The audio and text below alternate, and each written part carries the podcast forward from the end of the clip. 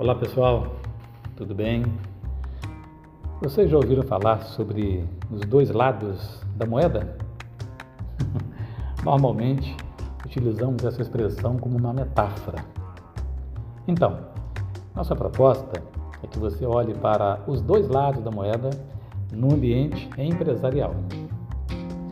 Pois bem, todos sabemos que uma boa situação financeira é primórdio para sustentar o negócio e uma alavanca para o desenvolvimento de alguma nova ideia. Se o fluxo de caixa operacional de uma empresa demonstra aumento dos recursos financeiros, seguramente a sua administração será favorecida. Isto quer dizer que os negócios vão muito bem e não desperta nenhuma preocupação. Este é o lado normal da moeda.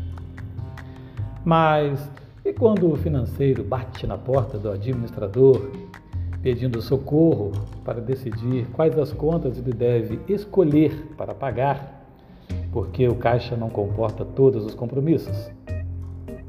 O administrador, mantendo aquele ar de serenidade, pede um tempo para decidir e diz: Aguarde que mais tarde eu te chamo para resolver.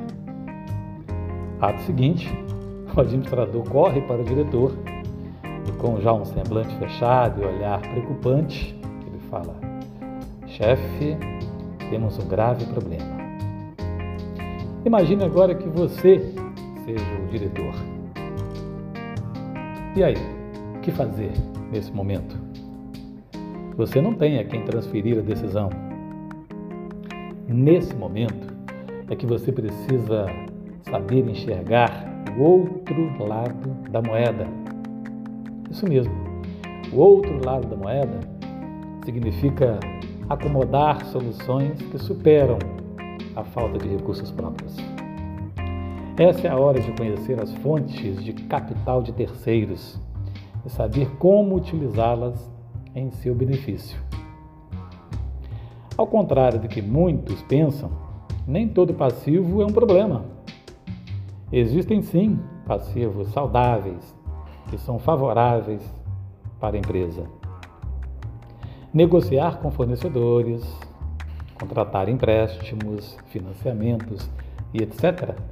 Em muitos casos, pode ser a solução ao invés de um problema. Para tomar a decisão sem comprometer o negócio, é preciso identificar o custo do dinheiro. Você sabia que uma empresa pode sobreviver mesmo com prejuízos? Isso mesmo. A continuidade de um negócio não depende exclusivamente de lucro. Na verdade, depende de caixa. E o caixa pode ser alimentado de outras formas além dos lucros.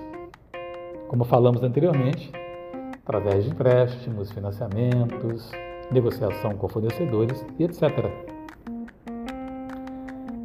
Então, como vai o seu negócio? Precisa de uma ajuda para organizar e fomentar seu fluxo de caixa? Conte conosco. Siga-nos nas redes sociais. Grande abraço.